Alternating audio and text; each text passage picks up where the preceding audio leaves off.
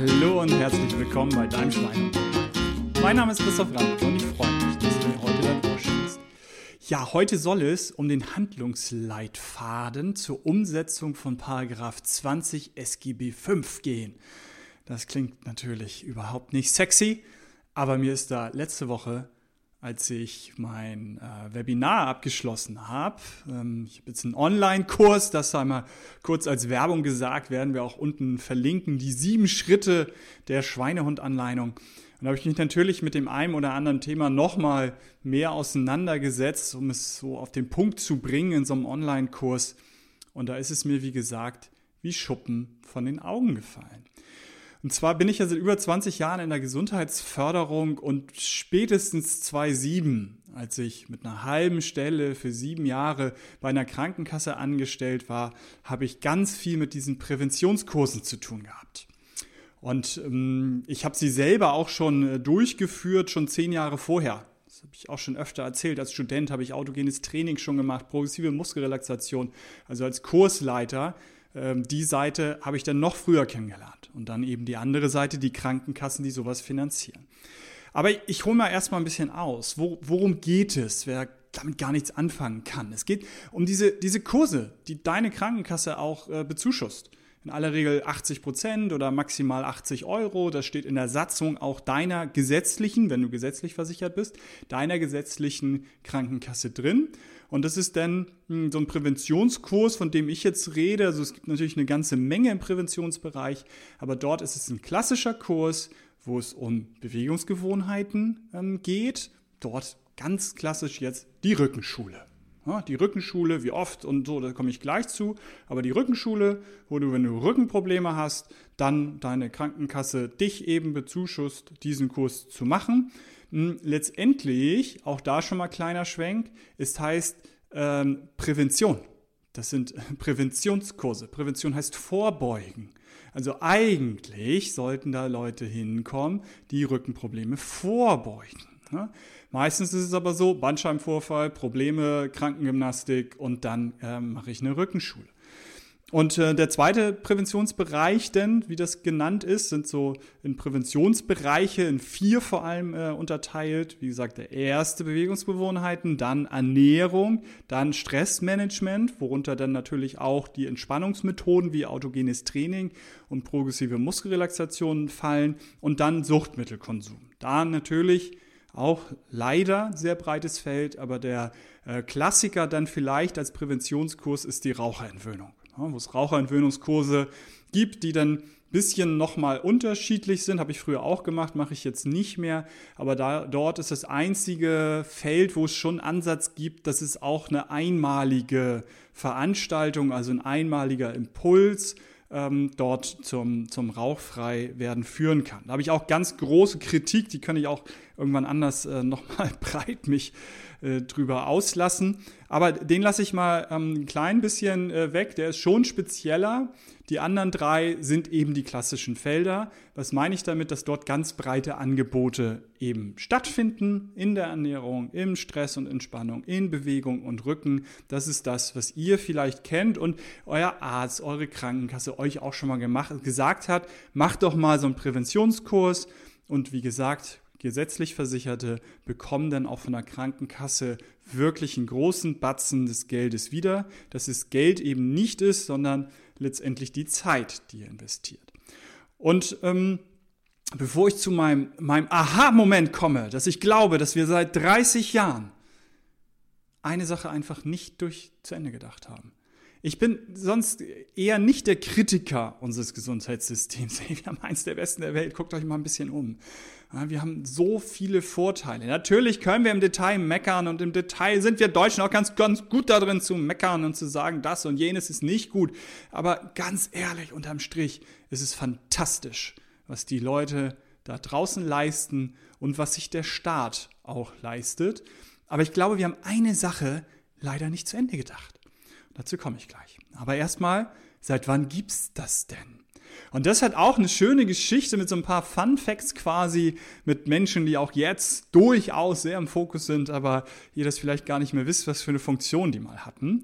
Und zwar erstmal ganz vorne angefangen, 1989 wurde das in den quasi Leistungskatalog der gesetzlichen Krankenversicherung aufgenommen, dass man Prävention, also diese Kurse überhaupt machen darf. Weil da kleiner äh, Schlenker quasi, Krankenkassen dürfen ja nicht machen, was sie wollen. Also 95 Prozent der Leistungen sind gesetzlich vorgegeben. Das ist egal, bei welcher Krankenkasse ihr seid, die müssen dies und jenes bezahlen, dies und jenes machen. Und dann gibt es halt so bummelig 5%, wo sie ein bisschen Wahlfreiheit haben. Und dazu gehören diese Präventionskurse. Es wurde aufgenommen, dass es quasi gemacht werden muss, aber wie viel ihr dann da äh, als Krankenkasse da äh, dazu gebt und ähm, wie ihr das so gestaltet und den Rahmen gestaltet, das ist äh, tatsächlich relativ frei. Kassen haben dann mehr oder weniger schon einigermaßen ähnlich gemacht, aber das steht auch in der Satzung deiner Krankenkasse. Kannst du auf, im Internet in aller Regel in die Satzung gucken, da steht's drin. Wenn nicht, dann kannst du deine Krankenkasse äh, anmailen oder wie auch immer sagt, gib mal deine Satzung. Ist ja eine Körperschaft öffentlichen Rechts. Also das ist halt letztendlich am Ende des Tages vom Bund eingesetzt, um diesen staatlichen Bereich der Krankenkassen zu organisieren. So, und von daher hast du da ein Recht drauf. So, das gibt's also seit 89. Dann kamen da 89 ganz wilde Kurse.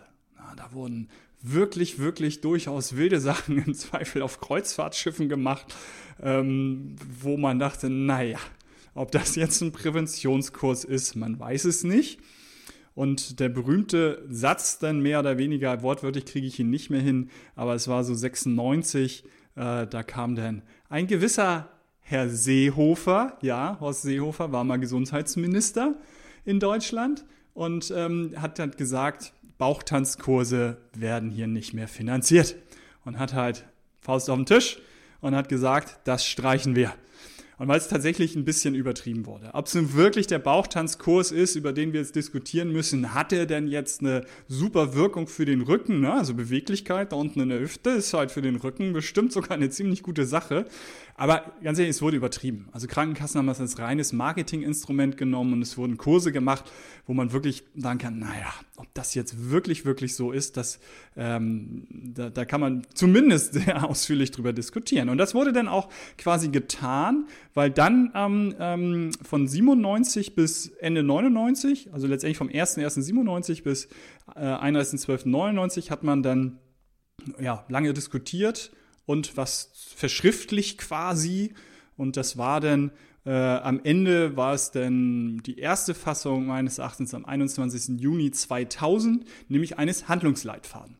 Also das ist der im Moment berühmte Präventionsleitfaden, der dann dort immer, also Leitfadenprävention.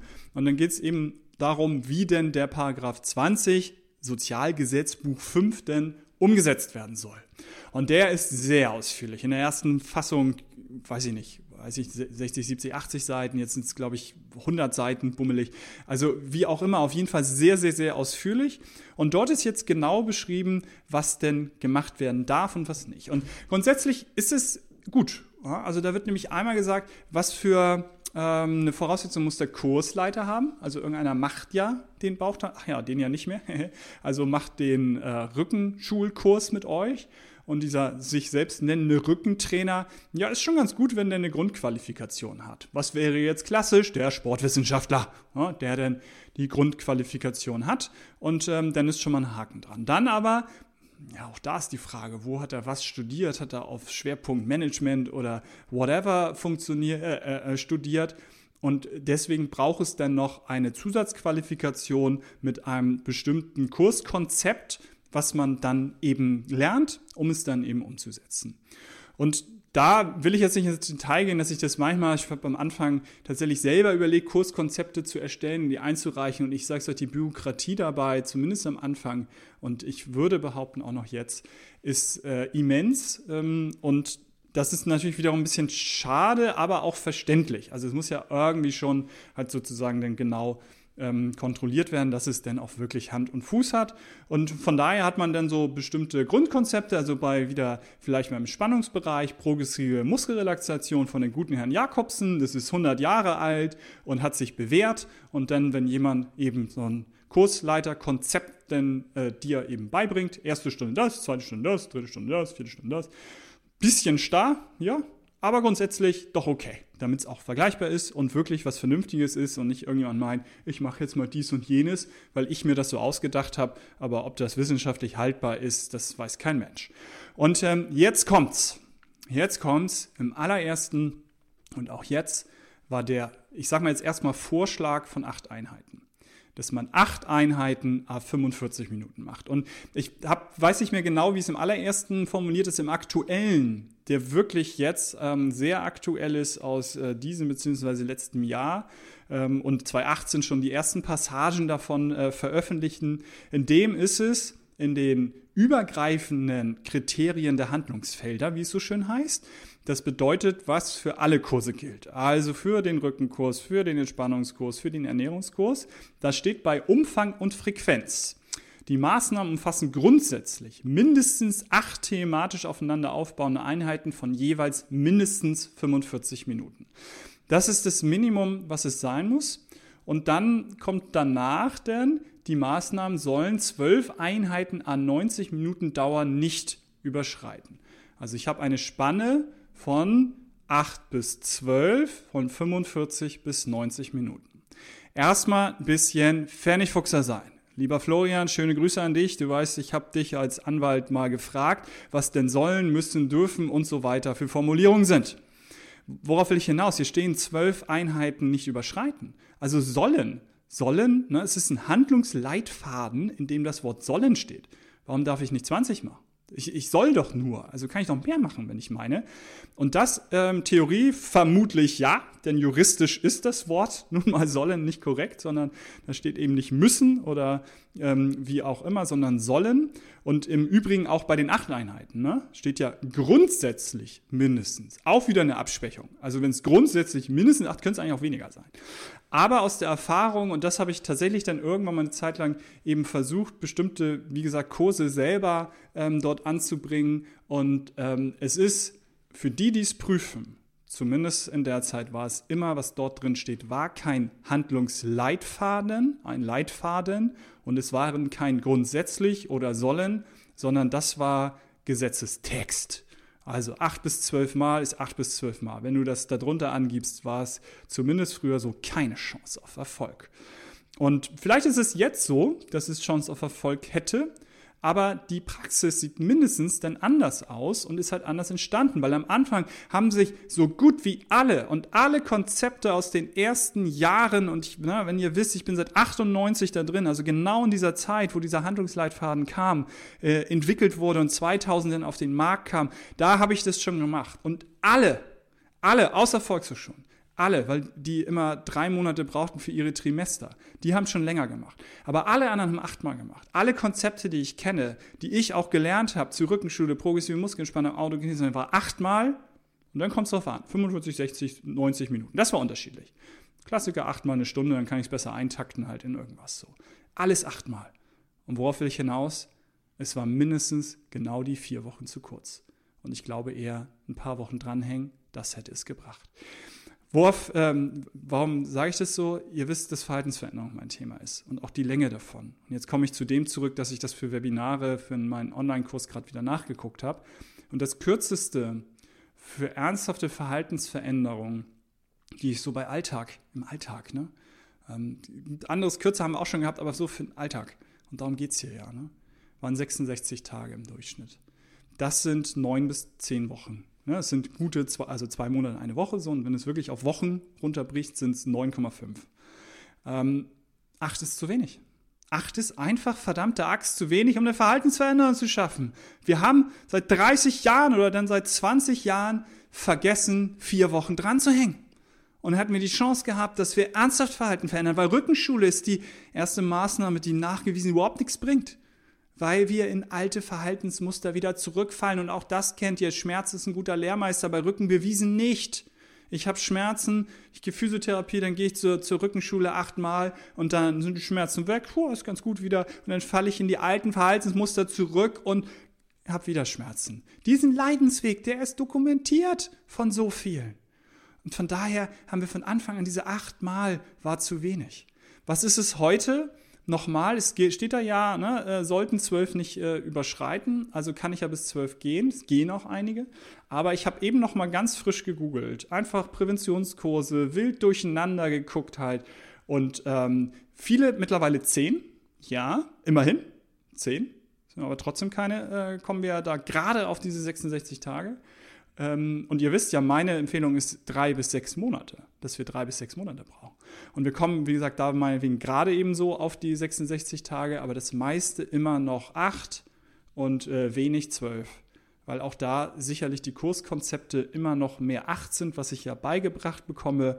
Und dann setze ich es eben auch so um. Und ja, wir haben vier Wochen vergessen. Ich glaube, wenn wir das die letzten 20 Jahre gemacht hätten, hätten wir weil da, da steckt relativ viel Geld drin natürlich. Ne? Ich sage ja, 80 Prozent in der Regel übernimmt deine Krankenkasse. Da steckt also richtig viel Geld drin, wo wir eine nachhaltige Veränderung geschafft hätten, wenn wir die Wochen dran gehangen hätten. Warum ist es eigentlich so, als vielleicht mehr oder weniger letztes schon, weil ich habe schon wieder eine Viertelstunde jetzt gesprochen. Ähm, ja, es sollen keine Dauerangebote sein. Ne? Also wenn dann äh, Fitnessstudios, andere Einrichtungen sozusagen querfinanzieren, das Dauerangebot, was sie im Verein auch zum Beispiel haben, äh, durch die Krankenkassen, das sollte natürlich nicht sein, sondern ein gezielter Kurs von acht bis in Klammern 12, die meisten 8, Einheiten, die mich dazu befähigen, eben langfristig dieses Verhalten umzusetzen. Und ich glaube, da hat man sich mit diesem Thema zu wenig auseinandergesetzt, schlicht und ergreifend. Und von daher, wenn du mal, und das ist halt für heute das einzige, ähm, sonst gebe ich mal so ein, zwei Tipps, der einzige Tipp, wenn du einen Präventionskurs machst, wenn dir das halt ähm, angeboten wird von der Krankenkasse, denn denk dran, am Ende, bei der letzten Einheit, triffst du die Entscheidung, es weiter zu tun und es mindestens acht Wochen dran zu hängen, wo du es selber machst. Und dir dann, ne, das kennst du alles, die Punkte raussuchst, weniger ist mehr und so weiter. Aber da triffst du die Entscheidung. Nach den acht Malen, glaube ich, danach passiert eben nichts. Und das glaube ich nicht nur, sondern da gibt es schon die eine oder andere schöne Untersuchung mittlerweile zu. Von daher ein bisschen der Aufreger der Woche vielleicht, aber mal so Hintergründe dieses trockenen Themas des Präventionsgesetzes, des Leitfadenprävention mal versucht näher zu bringen, denn du weißt ja,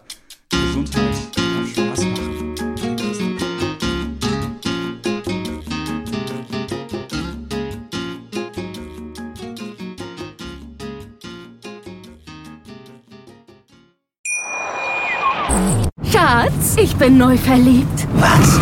Da drüben. Das ist er. Aber das ist ein Auto. Ja, eben. Mit ihm habe ich alles richtig gemacht. Wunschauto einfach kaufen, verkaufen oder leasen. Bei Autoscout24. Alles richtig gemacht.